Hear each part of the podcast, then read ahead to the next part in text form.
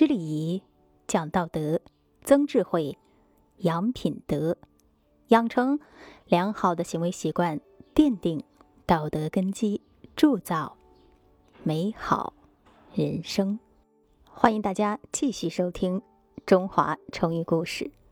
见异思迁，近义词喜新厌旧，反义词一心一意，出处《管子·小匡》。大致的含义是指看到别人的事物改变原来的主意，指意志不坚定或喜爱不专一。迁在这里指改变。说呀，齐桓公呢是春秋五霸之一，他豁达大度、通情达理、不拘小节、知人善任。管仲呢曾用箭射伤过他，但呢他依然任用管仲。做宰相，有一次，他和相国管仲一起讨论政治治国之道。相国呀，你看，我们齐国人多地广，行业繁杂，怎样才能让百姓都安居乐业呢？桓公问：“我们国家的人口的确不少。”管仲沉吟片刻，接着说：“他们。”如果都混居一地，那势必会相互影响，还可能引起混乱。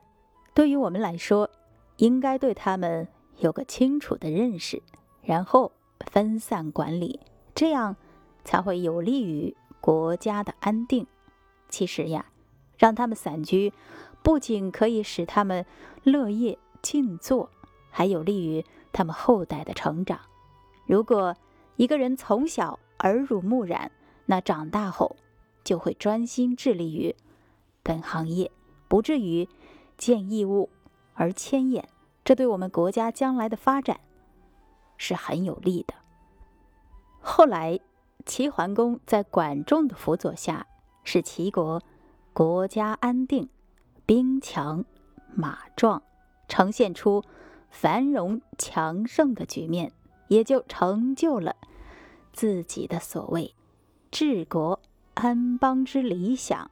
所以说呀，要想干成大事，就不能见异思迁。